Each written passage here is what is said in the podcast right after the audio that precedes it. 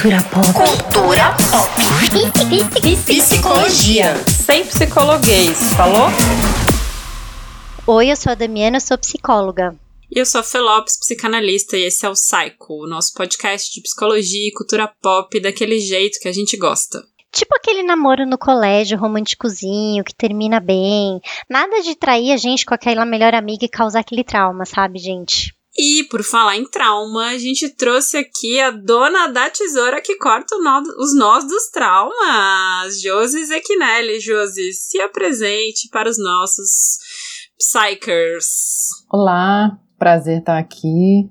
Meu nome é Josi, eu sou psicoterapeuta corporal e trabalho também com algumas abordagens que cuidam, que tratam mais especificamente de trauma, né, de traumas psicológicos como a terapia de EMDR, a teoria polivagal e alguns outros nomes bem esquisitos que provavelmente vão surgir por aqui hoje, bem diferentes, mas muito interessante. Josi, já, já começa com o glossário, assim, o que, que é esses nomes aí? A, a abordagem na qual me formei, né, assim, pô, mais longa, que é a terapia de MDR, que vem do inglês, é, traduzido seria de sensibilização e reprocessamento de memórias através dos movimentos oculares. Uau, é difícil. Mas isso significa na prática que é um trabalho que envolve os movimentos dos olhos, que a gente chama de movimentos bilaterais, para trabalhar o processamento, digamos assim, o reprocessamento de tudo aquilo que são memórias traumáticas dentro da gente. Então é através de, do sistema nervoso que a gente cuida das memórias traumáticas, né, através de um trabalho que envolve corpo, movimento, de uma forma protocolada, né, com um certo passo a passo em termos de, de cuidado assim com, os movimentos que são feitos com o corpo. Resumidamente e simplificadamente é isso. E aí, Josi, na verdade, eu quero falar uma coisa antes, porque foi o seguinte, vou explicar para vocês. A gente já tinha gravado com a Josi em novembro, e aí, como eu e a Fê, a gente estava começando, a Josi foi uma das primeiras pessoas que a gente gravou, a gente perdeu toda a gravação dela. Foi traumatizante. Então, o que, que eu quero dizer aqui? Foi muito traumatizante. Eu, sabe quando você morre por 5 segundos, assim? Você vê que o negócio sumiu e aí seu coração para de bater e aí você começa a suar? Foi assim que eu me senti. E aí, é, o que, que eu preciso falar para vocês, né? Que a Josi não tá aqui aleatoriamente. A Josi tá aqui por quê? Porque ela foi minha terapeuta durante muito tempo. E se eu tô aqui hoje, é muito pela Josi, porque ela me acompanhou. E ela era uma terapeuta que me atendia descalço, que era muito inédito para mim, porque eu achava que você tinha que ser muito chique para ser terapeuta. Então, hoje eu sou do jeito que eu sou, me permito ser do jeito que é, provavelmente porque eu também passei pela Josi e porque a Josi que me acolheu nesse começo assim da transição de carreira. E eu falei uma coisa na sessão, no, na sessão, ó, no programa passado que a gente perdeu e que eu quero gravar aqui de novo que Josi, eu amo você.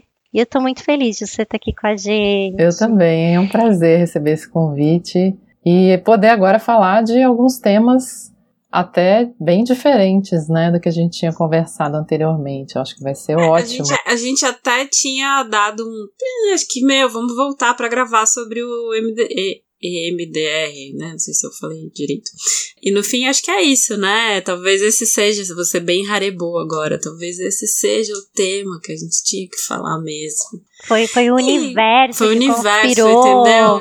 Foi é, Cris, né? Astrologia tal. Isso. Cara, minha primeira pergunta, acho que pra gente começar a pensar nessa história do trauma, que trauma virou uma palavra tipo arroz com feijão, assim, né? Todo mundo fala, tipo vínculo. Sim. É, sim o que, é trauma do ponto de vista psíquico? O que, que, que a gente está chamando de trauma? O que, que você chama de trauma? Bom, existem algumas definições de trauma por aí, tá? Todas elas têm, têm uma, uma perspectiva bem fundamentada e o que elas têm em comum é muito esse olhar para a forma como a experiência está sendo processada pelo sistema nervoso, pelo corpo. Né? Aqui, quando eu, quando eu falar de sistema nervoso, a gente está falando muito de corpo, a gente vai entender um pouquinho melhor o que isso significa. Então, a experiência do trauma, ela é algo que deixou uma, uma espécie de sobrecarga para o corpo, que não pôde ser, digamos assim, arquivada. Né? Se a gente pensa no cérebro, no sistema nervoso como um computador que está continuamente processando tudo aquilo que está acontecendo com a gente, existem algumas experiências que não são processadas. Aquilo fica lá em aberto, fica ativo, de alguma forma aquilo está perturbando a nossa realidade. Ou de várias formas, na verdade. Em geral, são várias coisas acontecendo que, que, na verdade, estão associadas a um determinado registro, a uma experiência que aconteceu com a gente que não foi adequadamente arquivada, processada pelo nosso corpo e está aqui no nosso sistema psíquico mexendo continuamente com a nossa realidade. Tem uma frase que eu gosto muito que é o passado que está aqui no presente o tempo todo, mexendo na nossa realidade sem que a gente se dê conta disso. E isso acontece em muitos níveis dentro da gente. Claro que na maior parte das vezes é, é, no inconsciente, né? É uma forma inconsciente da gente lidar com a realidade, mas aqui a gente vai perceber que o inconsciente tem várias camadas, né? E muito corporificadas também. E é um pouco essa diferença que o trabalho com o trauma traz em relação, às vezes, outras abordagens terapêuticas, né? Porque a gente vai precisar entender mais a fundo o comprometimento que a experiência traumática deixa nos vários níveis para que a gente possa realmente arquivar, digamos assim, aquilo tudo que continua aqui no meu presente, mas é do passado, né? É alguma coisa que não foi ainda corretamente guardada para que eu possa somente tirar daquilo ali os aprendizados que eu precisava e, e seguir com a minha vida e poder me sentir livre para me expressar, digamos assim, no momento presente. E só para complementar, tem um outro olhar sobre trauma que é muito interessante, é muito importante a gente falar dele, que é a ideia de ameaça. Né? As experiências traumáticas muitas vezes são aquelas experiências que colocaram a gente numa situação de ameaça à vida, ameaça à nossa integridade física, ou mesmo ameaça de uma outra pessoa e a gente testemunhou aquilo. Esse também é um, um olhar muito frequente aqui quando a gente estuda trauma. E acho que nesse momento que a gente está vivendo, né, de pandemia, falar disso é importantíssimo, né? Compreender um pouquinho sem, melhor. Sem dúvida. É importantíssimo. Né? Ô, Josi, deixa eu te perguntar uma coisa. Sim. É, hoje em dia, né, a gente atende muita, muitas famílias, né? Então a gente atende mães, pais, enfim, casais ali no, no ciclo gravídico puerperal ou no pós-parto, enfim, é, que está dentro do ciclo também, mas e aí vem muitas vezes o medo de traumatizar as crianças. Então, assim, ah, é, mas se eu falar desse jeito, será que eu vou traumatizar? Ah, mas outro dia eu tava é, sem paciência e eu gritei com o bebê, e aí eu vou traumatizar. É possível, primeiro, é possível não traumatizar os filhos. E segundo, qual, qual que é o, o verdadeiro impacto desses traumas? Porque assim, não é possível não traumatizar, né? A gente vive se traumatizando o tempo inteiro na vida, não? A gente não tem como controlar o que vai traumatizar.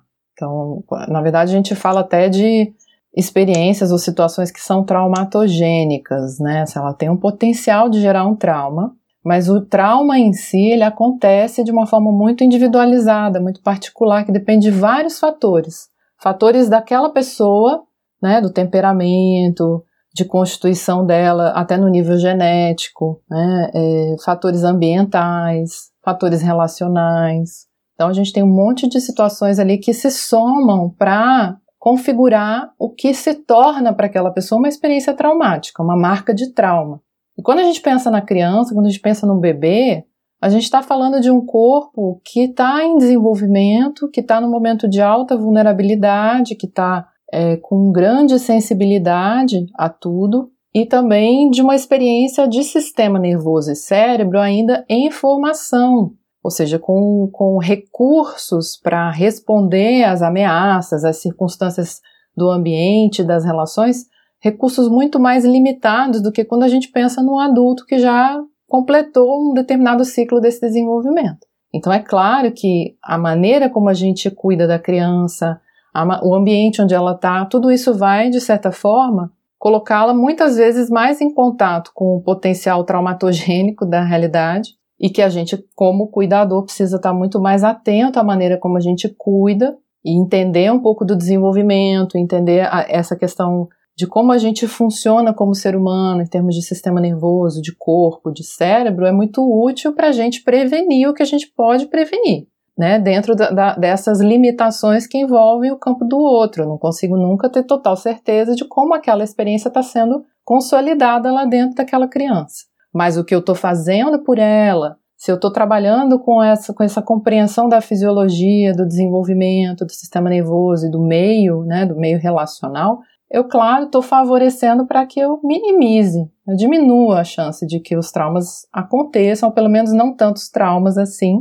E o fato também de que a gente tem muitos estudos hoje que mostram a maneira como o estresse impacta o corpo e os, os diversos níveis de estresse, né, nem todos eles atuam de maneira tóxica para a gente.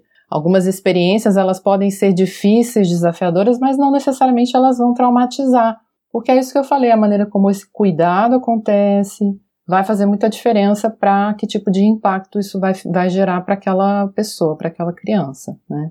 É, te escutando, eu fiquei pensando que num post que rolou um tempo atrás da Ana Sui, que é uma psicanalista curitibana, que falava que se você não quer traumatizar seu filho, não tenha filhos. Pensando um pouco da perspectiva da psicanálise, que vai falar que trauma é uma marca, né? E, e o, e o obje, objetivo, o trampo do, da parentalidade é fazer marcas. Mas essa. E, e o que o sujeito, que é isso que eu tô discutindo, o que o sujeito vai fazer com essa marca é do sujeito, né? O que, que eu vou fazer com essa marca? Se eu vou ler essa marca como um trauma, se a Vera, né? Não sei se ela falou isso pra você quando você começou no gerar, que era o. É, a criança caiu. A narrativa que eu vou dar sobre este bebê que caiu, nasceu e caiu no chão, vai depender muito o lugar que essa, isso vai caber dentro daquela pessoa. Se eu vou dizer que, nossa, você já era tão rápido que já nasceu, já foi escorrendo pelo chão. É diferente de eu nossa, caiu, que absurdo, eu fui uma mãe descuidada, eu. Então, como essa narrativa também vai falar de um lugar para essa experiência. E de novo, né, a experiência é muito singular do sujeito, assim, não é? É, então, Fê, é, é, é, super singular, só que o problema é que hoje em dia parece que tem aí uma ideia de que a gente pode evitar que essas coisas aconteçam, né? Então, Sim. que tem questões que, ah, se eu não fizer isso, é, vai dar tudo certo. Ou se eu fizer cumprir todos esses requisitos aqui do livro tal, vai dar tudo certo. Quando na verdade o que causa ou não o trauma é a experiência da, do, da pessoa sobre aquilo, né? E o enredo que é contado naquela história. E não necessariamente cumprir XYZ. E aí eu tenho a sensação que as pessoas ficam com tanto medo de traumatizar que não vivenciam as relações, né? É uma coisa que fica até meio, eu tenho a sensação que fica às vezes meio robótico, assim, mas como que eu falo? Mas de que jeito que eu é, pego? Mas como que eu troco? E o que que eu tenho que dizer? O que que eu não tenho que dizer? Então, às vezes eu faço orientação parental e as pessoas vêm e falam assim, mas então o que que eu falo? Aí eu, mas o que que você tá com vontade de falar? E aí a pessoa, nossa, nunca pensei sobre isso. Por quê? Porque é sempre de fora para dentro. Porque é tanta responsabilidade de estragar e quebrar a criança que eu prefiro ler no livro e perguntar para psicóloga, para pediatra, para consultora, para sei lá mais quem, porque aí o peso de ter causado isso é do outro, quando na real nunca é do outro, é sempre nosso, né? A responsabilidade é essa. Ah, e aí eu acho que é nesse sentido a gente poder diferenciar o que, que é uma coisa que é um trauma do ponto de vista social até, né? Sei lá, uma situação de abuso, Sim. o próprio Covid que a Josi trouxe, a pandemia, é, violência doméstica, maus tratos e tal, e esse dia a dia que é o dizer não, que é o é, hoje não tô afim de brincar, que é, sei lá, o, o cotidiano, né? Que a gente alcançou, alavancou para esse lugar do traumático como se fosse uma situação como essa, né? E agora, escutando, eu fiquei pensando que uma coisa também que é vocês estão falando que eu acho que é muito importante é esse tratamento para cena traumática, né? Pensando nessas cenas violentas, até se a gente pensar no Covid, que seja, esse tratamento para cenas traumáticas, assim, recentemente eu vivi uma situação, uma violência racista e o tratamento que foi dado para isso foi absolutamente fundamental pra no dia seguinte eu tá seguindo a vida, assim, sabe? Tipo, como é diferente quando você tem alguém que trata aquilo com esse, com esse acolhimento, com esse cuidado, do que quando você tá numa situação em que você fica sozinha ali na cena e você tá abandonada no vazio, né? Porque o trauma, sei lá, ele te joga numa situação de esvaziamento psíquico absoluto, assim, às vezes não só psíquico, né? É, o trauma desconecta e isola a gente, né? Isso. E é muito interessante a gente chegar nesse ponto, porque é importante a gente entender que a experiência está acontecendo no corpo. O campo psíquico ele está no corpo também, né? A mente está no corpo também. E o nosso corpo é, responde muito à realidade de uma maneira que diariamente a gente não, não discute, a gente não compreende, às vezes a gente nunca aprendeu sobre isso, né? sobre esse olhar tão profundo para como é que o nosso corpo está vivendo as experiências do nosso dia a dia. Mas o fato é que muito do que a gente vive primeiro é passado pelo corpo, acontece primeiro no corpo. Então, mesmo em termos de organização do cérebro, do sistema nervoso, a gente tem é, uma organização lá dentro que vem primeiro do primitivo para o mais recente, digamos assim, na nossa estrutura cerebral. E isso, para lidar com o trauma, é muito importante. É a partir da experiência corpórea que muito daquilo que a gente chama de trauma se instala na nossa vida. Quando você vai conversar com alguém traumatizado, você vai entender o que é que o trauma está fazendo na realidade dela. Frequentemente você vai ouvir que ela está tendo pesadelos, ou seja, ela não está dormindo bem, isso está mexendo com o apetite dela, está mexendo com a libido dela, está dando palpitação, está tendo crise de pânico. São sintomas que vêm no corpo. Muitas vezes a pessoa nem está associando isso a um trauma que ela viveu, ela acha que ela simplesmente está vivendo sintomas isolados. Quando a gente vai ver, está tudo muito interconectado ao campo das experiências que a gente está vivendo, das memórias que estão acumuladas, daquilo que está se passando lá no emocional e no psíquico. Né? E quando a gente olha, quando a gente trabalha com trauma, a gente é, costuma falar que o, o trabalho mais profundo que a gente pode fazer e bastante efetivo a longo prazo é justamente trabalhar de baixo para cima, ou seja, o processamento dessas informações no corpo de baixo para cima que é entendendo que o cérebro primitivo registra as sensações, ele primeiro reage em modo de luta-fuga, ou ele te congela para sobreviver. E isso é um mecanismo que você não consegue controlar com o seu racional. O racional vai vir depois. Né? O processamento dessas informações no racional vai vindo depois. Primeiro vem uma reação muito, muito profunda fisiológica, uma, um impacto disso, né? E muitas vezes no processo terapêutico a gente está cuidando do processamento racional de tudo isso. E isso muitas vezes está trazendo algum tipo de alívio, mas para tratar a experiência traumática costuma funcionar melhor quando a gente integra esses dois campos da experiência. Quando a gente está cuidando da experiência profunda fisiológica, neurobiológica e trabalhando o processamento racional dessas informações. O que muitas vezes a experiência traumática faz é ela gera um bloqueio lá dentro do nosso sistema nervoso, que dificulta, inclusive, que a gente consiga processar racionalmente aquilo adequadamente. Então, é difícil falar sobre o que a gente viveu. Você tem algum exemplo assim que te vem na cabeça? Para entender a reação automática do corpo, imagina que você vê uma você olha, de repente você vê uma cobra, você dá um pulo, você grita, Dali a dois instantes você olha e percebe que é uma corda enrolada, não é uma cobra. Ai meu Deus, que susto foi esse? É uma cobra, achei que era uma cobra, não, é uma corda enrolada. Então, essa é uma, uma visão bem simples aqui do que é o nosso mecanismo de defesa. Então, a gente tem a capacidade, a gente analisa constantemente os sinais do ambiente procurando segurança. E isso acontece em vários níveis nos nossos relacionamentos, em, to, em tudo que a gente está vivendo, o corpo está rastreando os sinais de segurança. A gente tem uma coisa dentro da gente chamada neurônios espelho, que está continuamente buscando no outro o que o corpo dessa pessoa está me dizendo, o que essa pessoa está passando para mim, quais são as emoções que essa pessoa está mostrando para mim. E aí a gente tende a imitar, a compactuar com isso, a se conectar com isso para sobreviver, para se defender. Ah, é assim que eu preciso me mover nesse ambiente diante dessas pessoas.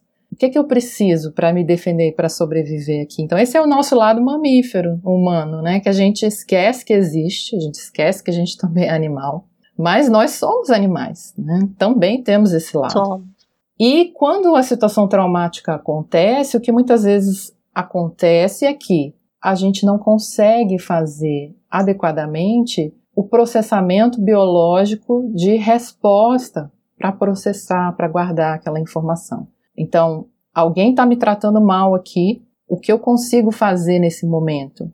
O que me é permitido? O que me é dado de possibilidade? Que tipo de acolhimento eu tenho? Porque nós, como animais mamíferos, nós somos seres sociais e a gente precisa o tempo todo dessa resposta do meio e, e do grupo. Então, aqui a gente tem já uma pista do quanto é importante né, a ligação com os outros seres humanos, a gente vai pensar na parentalidade, também né, na figura de apego, nos relacionamentos, o quanto é essa corregulação, que é o termo que a gente usa, que acontece junto com o outro, ou seja, eu me regulo emocionalmente junto com o outro também. Não é só a autorregulação, não é só eu me regulando e me organizando e respondendo a tudo é junto com o outro que isso também acontece na nossa vida inteira, não é só na infância.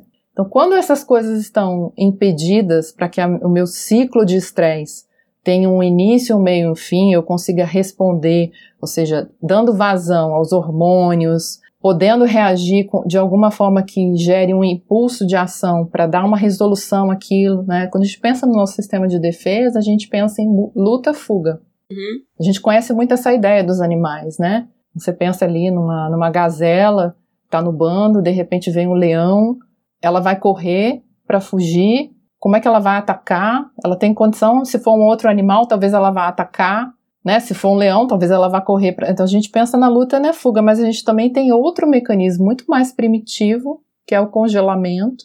Quando a gente pensa nesse mundo doido que a gente vive, infelizmente, desde toda a nossa estrutura social, assim, na nossa constituição mesmo, humana, né, na cultura ocidental, de como é a nossa educação, de como é o meio, o ambiente onde a gente vive, das nossas vidas altamente estressadas, com pouco tempo, com desconexão com o corpo, com repressão, com inúmeras dificuldades, a gente sabe o quanto a gente não está conectado com essa forma de responder as emoções e, e, e as relações e aquilo que a gente precisa para descarregar o ciclo de estresse, que é um processo fisiológico saudável, em primeiro lugar, e que muitas vezes está sendo vivido como disfuncional, patológico, porque a gente está numa cultura traumatogênica desde que a gente nasceu. Às vezes, já nas experiências intrauterinas, nossa mãe estava lá vivendo no meio altamente tóxico, intoxicante, patogênico,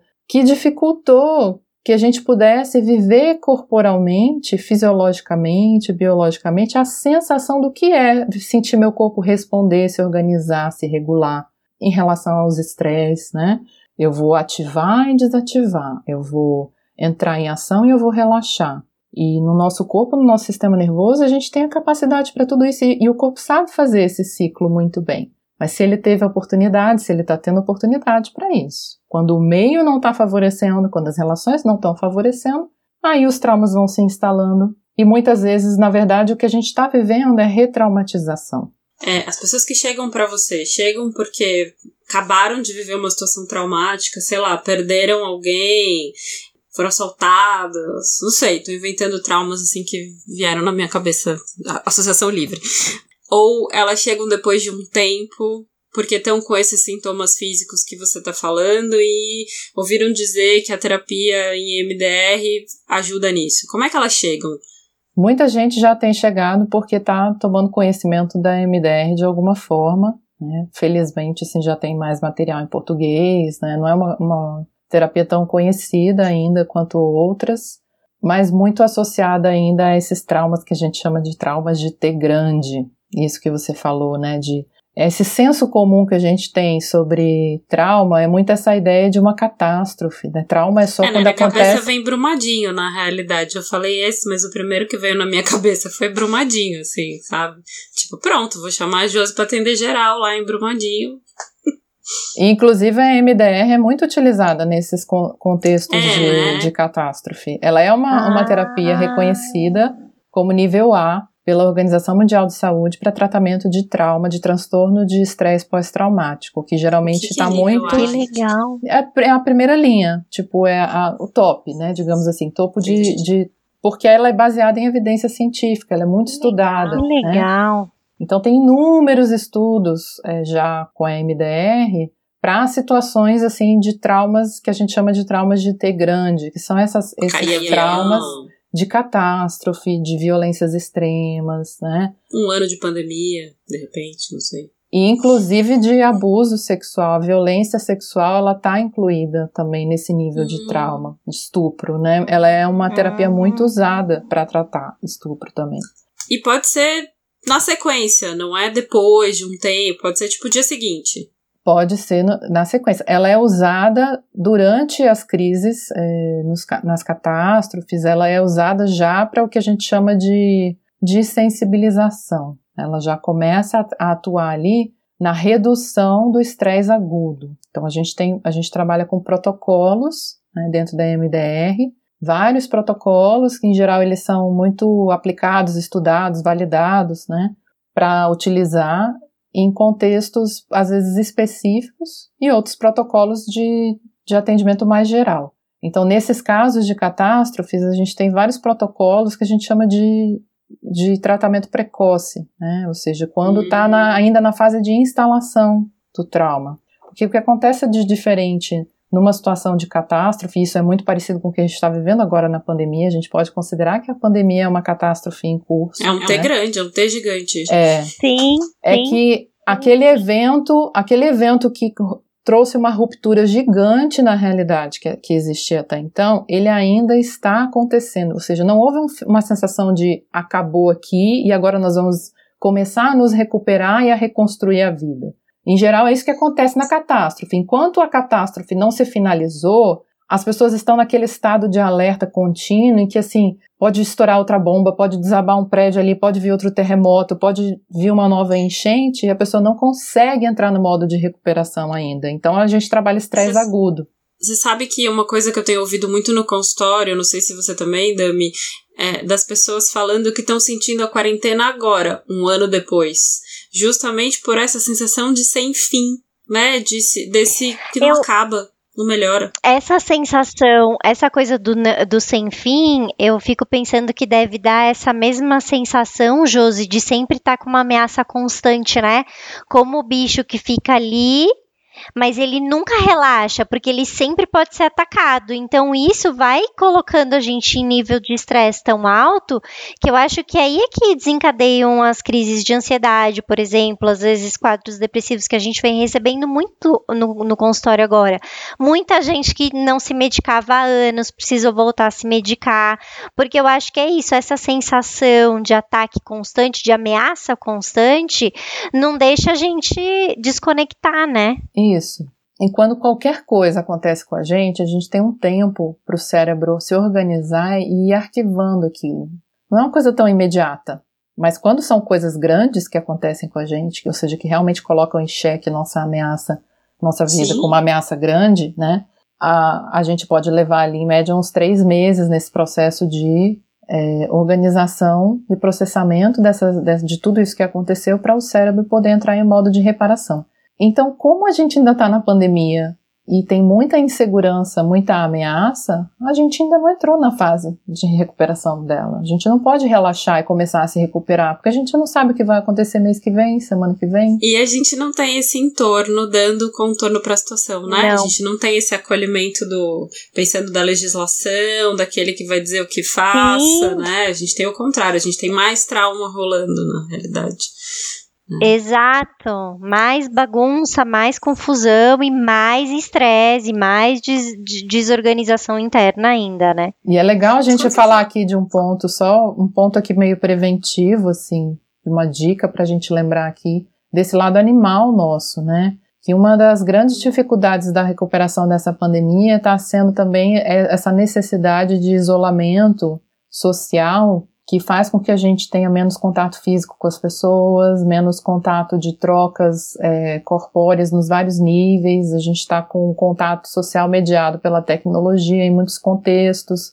Então, isso retira muito daquilo que é confortante para o sistema nervoso e que ajuda no processo de reparação do corpo. Então, na- nas nossas interações, mesmo através da tecnologia, é importante a gente se conectar com o corpo.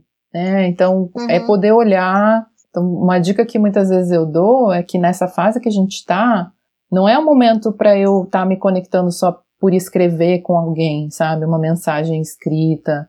É um momento para fazer uma ligação e ouvir a voz e olhar no olho e, e, e, procurar o corpo do outro, mesmo na mediação tecnológica, porque isso é algo que a gente precisa Olha. como ser humano. Né? E dentro da nossa realidade é estar tá contactando e cuidando do nosso corpo com intimidade, o que para a gente costuma ser muito difícil, né? já que a gente está tão distanciado desse corpo, a gente acha que é só no outro corpo que a gente vai encontrar o conforto, e a gente esquece que no nosso corpo a gente também está ativando circuitos quando a gente consegue se cuidar, se tocar, se acarinhar, né, digamos assim. Ah, te escutando, eu fico pensando como é importante ter você aqui com a gente, porque é, se tem uma coisa que, pelo menos na minha formação, eu falei isso no outro episódio, não vou repetir. Corpo não fez parte da minha não. formação de psicologia, eu trabalho com a cabeça. É, exatamente. Nem com a cabeça, né? Vamos falar a verdade. Eu trabalho com um bagulho que eu nem sei onde ele exatamente fica. Não sei se é na cabeça, no coração, na pele, sei lá. Mas corpo, bicho, o máximo que pode aparecer pra galera que estuda psicossomática, sabe? É, então, você trazer o corpo deste jeito, que é a gente lembrar que o trauma ele marca o corpo. E esse corpo precisa ter uma escuta, esse corpo precisa ter um lugar, esse corpo tem um contorno, né? Quando você ia falando do, desse momento da pandemia do corpo, eu fiquei pensando que teve uma, uma experiência, né, como analista, que é, bom, então estamos na pandemia, a gente está no atendimento online, como faz o divã? Porque o divã, justamente, eu perco o corpo. Aí, um dos objetivos é eu perco esse olhar aqui para você.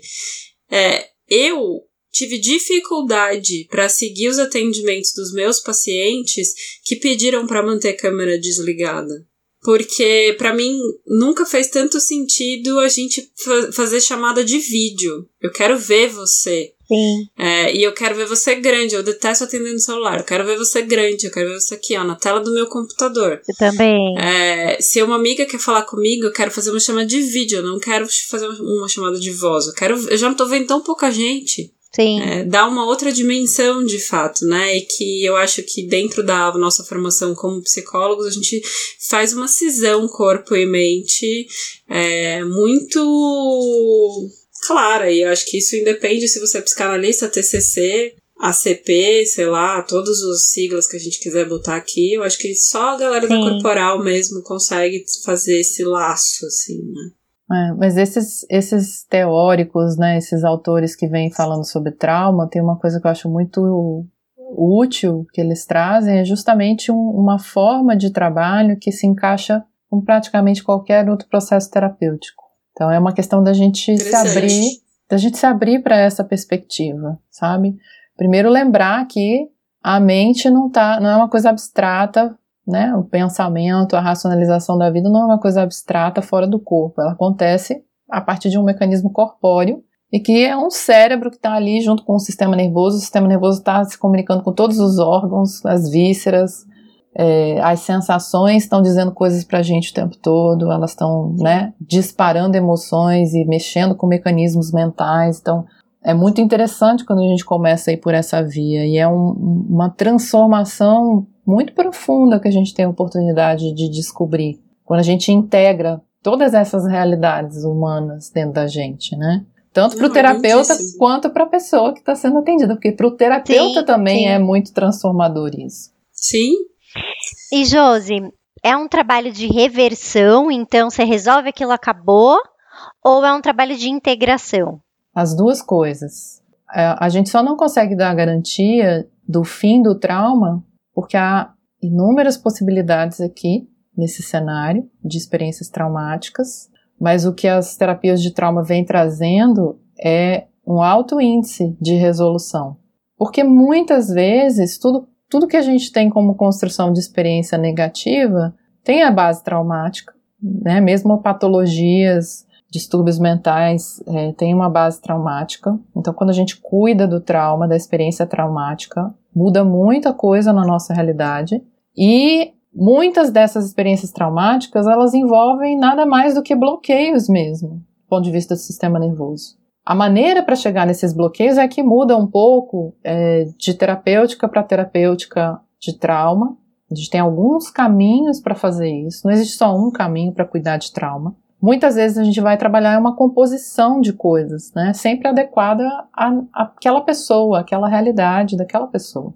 Mas é bom que a gente tenha muitos recursos, porque isso facilita a possibilidade de realmente poder ir lá na raiz e talvez fechar mesmo aquela história. Aquela experiência traumática vai ser resolvida. Né? Na MDR, o que a gente vê com os estudos, e estudos a gente sabe né, que eles vão ter um tempo delimitado de, de observação das pessoas que estão sendo estudadas, mas o que muitas vezes a gente vê como resultado nos trabalhos com MDR é uma efetividade a longo prazo comparado às vezes com outros processos terapêuticos. Então realmente aquela situação se resolveu e ela não volta, a, não volta a perturbar a vida da pessoa, né? É, falando de experiência pessoal, assim, no processo terapêutico que eu passei pela experiência de ser atendida com MDR e com algumas outras abordagens para trauma, eu pude acessar algumas coisas que eu nunca consegui cuidar nesse nível com, com outras experiências terapêuticas numa, num nível de daquilo realmente não me perturbar mais, né?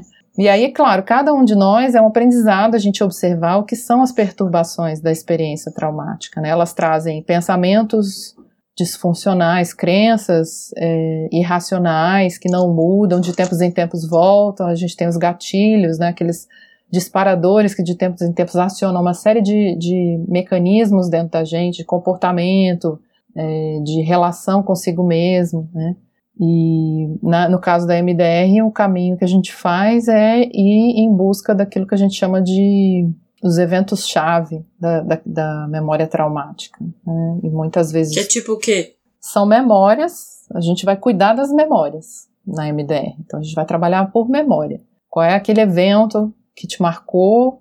A gente vai lá reprocessar, a gente fala que a gente reprocessa essa memória. Então a gente lembra do que é e traz. Então, por exemplo, ah, aquele dia que estouraram meu vidro na rua, então não consigo mais andar de carro.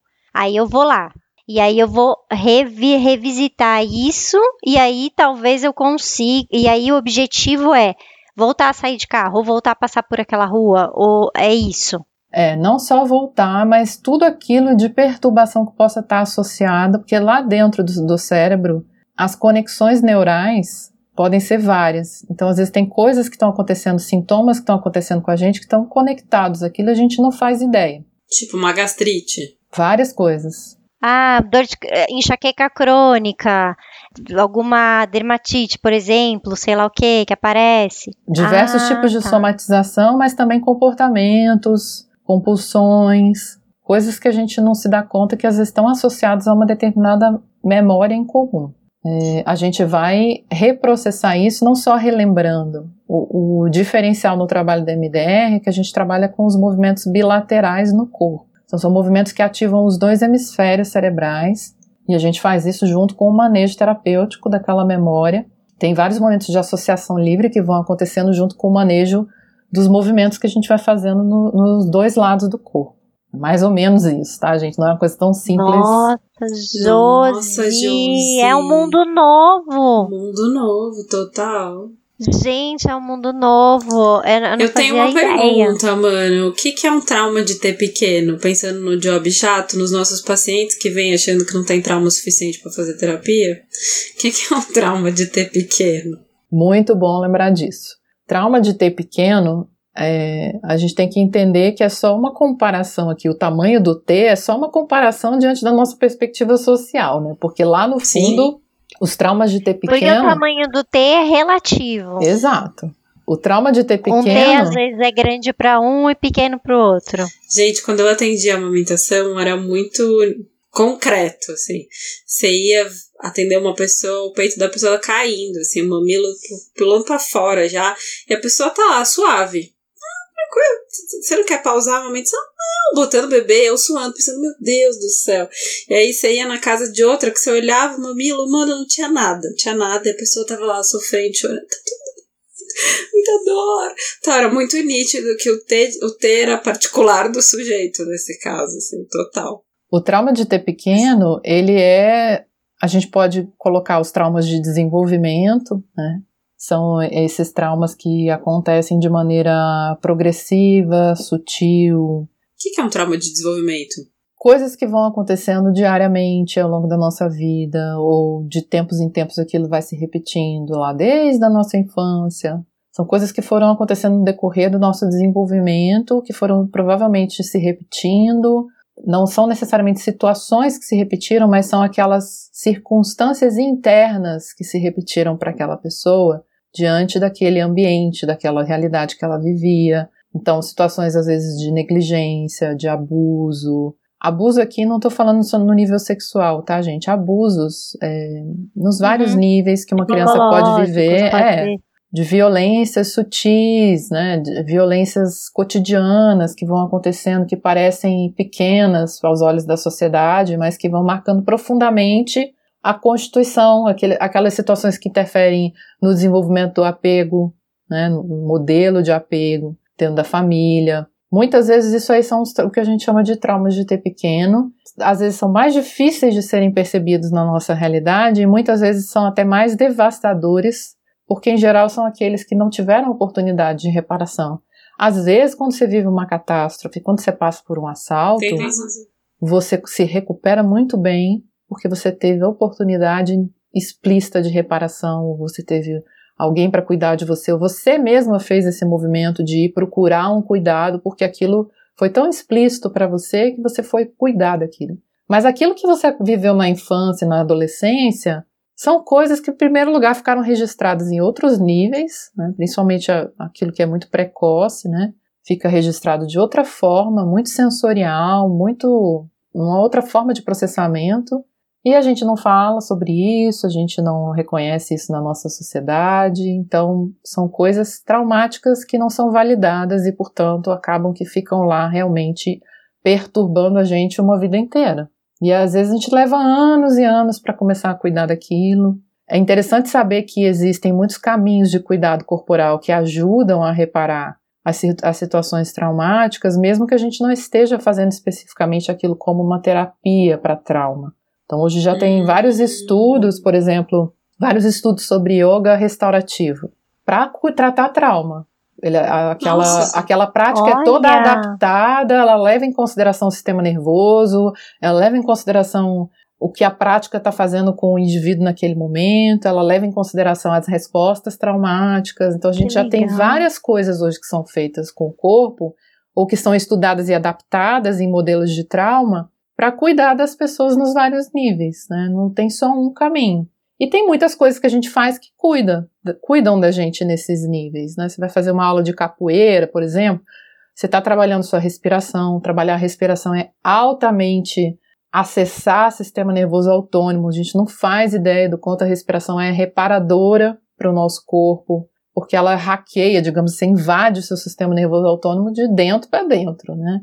Quando você muda, quando você interfere no seu modo de respirar, você está mexendo diretamente com o seu sistema nervoso autônomo, Sim. que é o que faz a regulação emocional e está totalmente conectado às nossas respostas, aos, nossos condicionamentos traumáticos. Então, tem muitas coisas que a gente pode fazer, por exemplo, meditação, mindfulness, que é uma coisa que está muito em alta, também tem um impacto muito positivo para processamento traumático, claro, sempre quando bem utilizada, né? Não é que tudo vai servir para todo mundo, mas muitas coisas vão ser úteis para amenizar o impacto das situações traumáticas que a gente traz na nossa história. Que legal! E aí é o que? É, é, são várias sessões? Como é que é isso? É tipo um processo terapêutico, Josi? Ou no caso não? Da é MDR, tipo. Isso. É um processo terapêutico. Ah, tá. Ela é uma abordagem terapêutica. Às vezes, tá quem, quem toma um primeiro contato não não está por dentro da teoria que envolve, né? Porque é uma teoria complexa para você trabalhar com MDR. É, fica parecendo uma técnica, mas não é uma técnica, ela é uma abordagem, ela tem todo um manejo terapêutico, tem toda uma complexidade. Essa era a minha ali. dúvida. Não é uma técnica, uma mágica, porque às vezes as pessoas ouvem e falam: Nossa, eu vou lá vai, Três vai fazer os procedimentos e vou resolver. Não é sobre isso, né? É um, é um processo terapêutico, não, não tem nada a ver com uma técnica que você vai usar ali, um, umas mágicas, assim, né? Um... Não, não é mágico. Às vezes, quando a gente começa a, a fazer, a estudar e a, a receber, né, a, digamos assim, a passar pelo processo, a gente sente um pouco dessa perspectiva do mágico, no sentido de que às vezes ela traz um alívio tão imediato de algumas coisas que a gente está vivendo, que dá essa sensação, nossa, parece até mágica. Mas existe todo um processo que não dá uma garantia do tempo, o tempo é muito particular porque ele depende de muitas questões na sua bagagem. Então, tem certas ah. situações traumáticas que a gente vai trabalhar, dependendo de como elas estão organizadas dentro do seu cérebro. Pode ser um acesso fácil e às vezes em três sessões realmente você fechou aquilo. Tem coisas que em três sessões você consegue reprocessar e aquilo acabou. E muitas coisas não, porque muitas coisas vão estar associadas ah. a redes neurais com ganchos lá atrás e que é como se você tivesse que fazer um processo terapêutico mais abrangente daquilo, uhum. que vai envolver, que inclusive, reprocessar várias memórias similares associadas àquele Nossa. gancho que a gente está trabalhando. Então, sei lá, é uma questão de abusos. Quando a gente vai ver muitas vezes uma pessoa que traz um, um estupro, você vai olhar a história dela, você vai ver, às vezes, ganchos com abusos lá atrás. Você vai ver que aquilo foi se repetindo. Não significa que é para todo mundo, mas é frequente, Sim. entende? porque o trauma marca a gente de tal maneira que muitas vezes a gente vai retraumatizando, não, não percebe os mecanismos que foram levando aquilo, vão acontecendo outras situações que vão retraumatizando, retraumatizando, retraumatizando. É, em, em psicanálise a gente chamaria de compulsão repetição né? Você vai repetindo, é isso, vai repetindo. Aconteceu, você sabe aquela coisa de, nossa, tem um dedo podre pra escolher namorado, no, e tô de novo de nessa novo situação, esse, não acredito. Um relacionamento assim, é, daquilo que não tá elaborado, né? E agora, Amei. assim, pra, pra gente ir passando para quadros finais, eu tava aqui pensando numa coisa que eu achei bonito quando você falou que tem vários tratamentos pro trauma e que a gente vai ter o MDR, a gente tem as abordagens, as outras abordagens terapêuticas, as questões, a yoga. É, eu gosto muito dessa postura que você traz, que é não existe uma coisa que resolve não tem um lugar de onipotência, do tipo, só a psicanálise cura, só o MDR cura, só a centrada na pessoa cura, só a yoga cura. Não, você vai ter várias coisas, a gente tem várias ferramentas que a gente vai poder usar, que fizer sentido para cada um, no momento que cada um tiver, né? É, a gente falou, não sei se esse episódio vai sair antes ou depois, mas a gente falou em algum episódio sobre as abordagens integrativas, que é é, floral, radiestesia, cromoterapia, todas essas outras abordagens que não tem nada a ver com psicologia e que a gente tem às vezes muito preconceito, né? Mas que também acho que é você tratar de esses campos todos que estão envolvidos e pensar que nós não somos a verdade, o caminho e a sei lá o que, eu não lembro essa frase bíblica, mas eu só sei esse pedaço. É... A verdade, o caminho e a nossa, também não sei. Vou dar um Google enquanto isso. Você é a verdade, o caminho é Deus, né, cara? É, não e sei, não me lembro. Eu sou a verdade, o a caminho verdade, e a luz. O caminho Será é luz. Não somos. Nossa, nós não somos mesmo, né? Porque a gente, como disse Fernanda no último episódio que saiu da Paula, é, Cecido tem que, a gente quer botar fogo nos especialistas, bem delicadamente. É isso, a gente, a gente sabe que cada pessoa é uma pessoa, né? E para cada pessoa vai fazer sentido uma abordagem diferente. Sim, eu acredito que aqui, só para acrescentar uma perspectiva a esse ponto, né? Tudo que leva a gente para um extremo tende a afastar a gente do outro. Então, é importante a gente lembrar, sim, que existe um repertório muito grande de caminhos e possibilidades que precisam ser sempre adequados a essa pessoa que está na nossa frente e, por outro lado, a gente, como profissional, ter a noção da variedade, ter uma flexibilidade nos recursos que a gente consegue oferecer, ou nos encaminhamentos, ou seja, no trabalho de equipe que a gente consegue fazer, é importante também, justamente para a gente realmente valorizar o que é que essa pessoa precisa. Mais do que eu tenho que dar tudo que essa pessoa precisa. Sou eu que tenho que curar essa pessoa que resolveu o problema dela. Não necessariamente. É o que é que essa pessoa precisa e quais são os caminhos, então, como ela vai chegar a isso, né? A gente realmente mudar bastante a nossa relação de trabalho aqui com a questão do tratamento, do acompanhamento, da prevenção, olhar de uma maneira bem profunda para isso, né? Inclusive, nada mais traumatizante do que a onipotência de achar que eu sou a pessoa que vou resolver tudo, né? É isso. Bom, acho que foi muito psicoquê, né? Talvez Nossa, a gente não precise fazer psicoquê. A Josi veio É. fazer um glossário das paradas, assim. Total. Com essa voz Vamos calma, que não fazer- traumatiza ninguém, não é a gente falando rápido, gritando, né? A Josi fala desse jeito. Em Pra paz, gente não né? ficar traumatizado fazendo- de falar de trauma, a gente fala de trauma com paz, com tranquilidade. Vamos fazer o divertidamente então com a Josi? Vamos fazer divertidamente com a Josi. É, então vamos lá, é um Josi. pouco traumatizante o divertidamente, divertidamente? Josi. Ai, deixa eu respirar, deixa eu me preparar. É aquele. Divertidamente aquele filme da Disney, a Pixar, Disney Pixar, que é a menininha que tem os, bich, os bichinhos alegria, tristeza na cabeça dela, lembra? Não sei se você assistiu.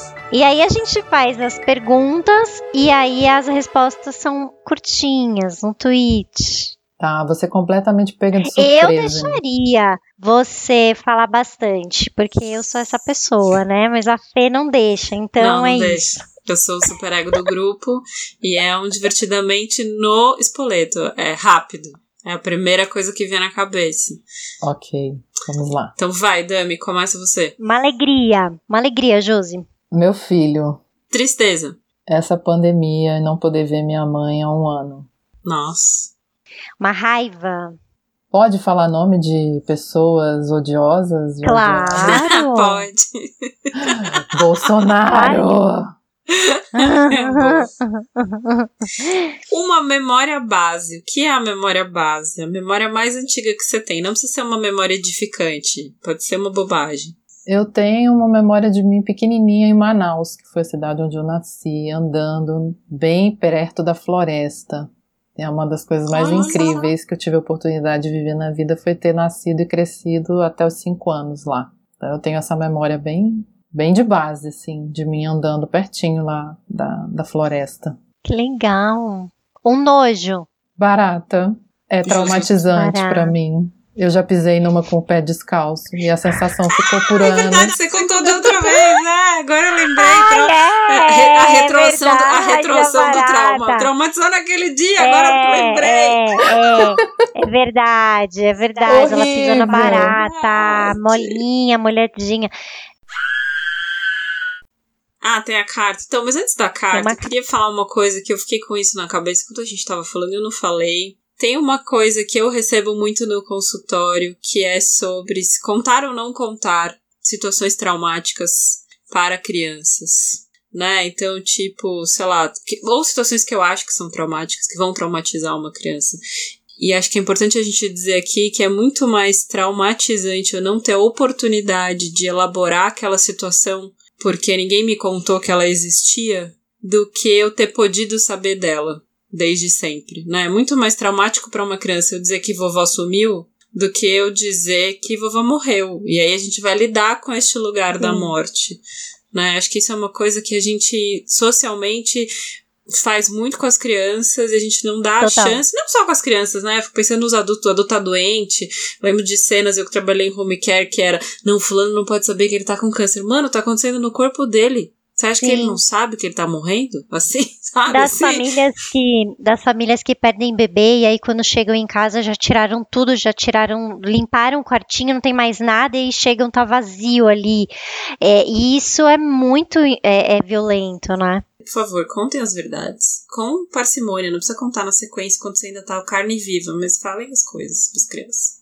Posso complementar um ponto só do, do ponto Por de favor. vista do corpo? Pô, então, claro, para claro. agregar uma camada aqui, é a gente lembrar que a criança ela está captando muito dessa comunicação não verbal que a gente está vivenciando. Então, se a gente está sofrendo, tá todo mundo sofrendo naquele momento familiar, a criança já está captando o sofrimento. Então, não é apenas a verbalização. A verbalização é muito importante porque ela nomeia e ajuda a começar o processo de regulação em conjunto, né, dos dois se olharem, falarem sobre aquilo, mas também o que a gente está fazendo com o nosso corpo nesse processo de encontro junto com a criança. Então, é respirar, é deixar a onda do choro vir, é lembrar que é o toque, é o olho no olho, é o abraço, é um balanço Verdade. junto no momento em que aquele, aquela tristeza está vindo. São coisas muito às vezes intuitivas que a gente faz, uhum. a gente não valoriza ou não se permite porque tem esse peso, essa barreira cultural de será que eu estou fazendo certo ou errado. Então é muito ouvir o corpo e deixar o corpo guiar esse encontro para falar sobre aquilo, que isso também é reparador. Lindo. Ai, muito lindo. Que rufem os tambores porque está entrando no ar o quadro Dicas e cartas dos ouvintes. Bom, uma carta, Josi, para você. Se eu sem querer não segurei a minha filha quando ela tinha nove meses e ela caiu do sofá, eu traumatizei ela para sempre? Não necessariamente, provavelmente não. Ela teve uma conclusão cerebral, não, né? Não, não, acho que não. Senão tá, tá, tá, tá, tá tudo bem, né? Aqui eu acho. Por que provavelmente não, Josi? Como que a gente descobre isso? Será que porque as crianças caem muito, né? Vira e mexe, a gente ouve. Ai, meu filho caiu da cama, meu filho caiu do sofá, meu filho, meu filho caiu. As crianças caem muito. E aí todo mundo fica muito mobilizado com essas quedas. Quando que isso é uma questão, assim, psiquicamente falando, não fisicamente falando, no sentido de, tipo, obviamente, né? Se tem alguma questão séria, você vai levar para o hospital. Tô falando na questão do trauma mesmo. Em primeiro lugar, é com o ambiente e o acolhimento. Então, o que acontece depois de um evento difícil é a reparação em curso, né? É a reparação acontecendo já. Então, é muito mais importante o que acontece logo a seguir do que necessariamente aquilo que aconteceu. Com exceção, claro, de, de quando aquilo que aconteceu é algo que a gente poderia evitar ou é uma violência que a gente não quer ficar repetindo na vida da criança. Mas aconteceu um acidente, aconteceu um descontrole pontual, aconteceu uma humanidade, foi um ato humano ali no descontrole. O que vai acontecer a seguir é o encontro, é o corpo, é a regulação junto da emoção, do poder falar, do poder se conectar de novo, do dar uma base segura de apego para essa criança. Não vai caber aqui a gente falar de apego seguro, mas as pessoas que estão ouvindo podem procurar. Procure aí, apego seguro, que você vai começar a entender um pouco do que é responder às necessidades de segurança dessa criança. É isso aí que ajuda ela a reparar qualquer circunstância difícil que possa estar acontecendo. E no mais é a gente evitar, claro, situações que se repitam demais para dar a chance dessa criança não, não traumatizar realmente. Então, coisas que fazem parte do desenvolvimento, a gente não pode evitar as quedas da Sim. criança. Sim, ela, é ela mesma tem a neuro. vou usar outro palavrão. A neuroplasticidade do corpinho dela, que está ali se adaptando e se modelando, e a gente com o ambiente, com o cuidado, com a conexão, a gente está ajudando para que esse corpinho reaja, responda, esse psiquismo se desenvolva da melhor forma possível, sem que aquilo necessariamente seja um trauma. Dicas, então, eu vou dar uma dica de uma sériezinha na Netflix que eu tô assistindo com a Manuzinha, que é uma série infantil é, que chama Julie and the Phantoms, tipo Julie e os Fantasmas, que é muito fofa, que é o processo de luto dela pela morte da mãe.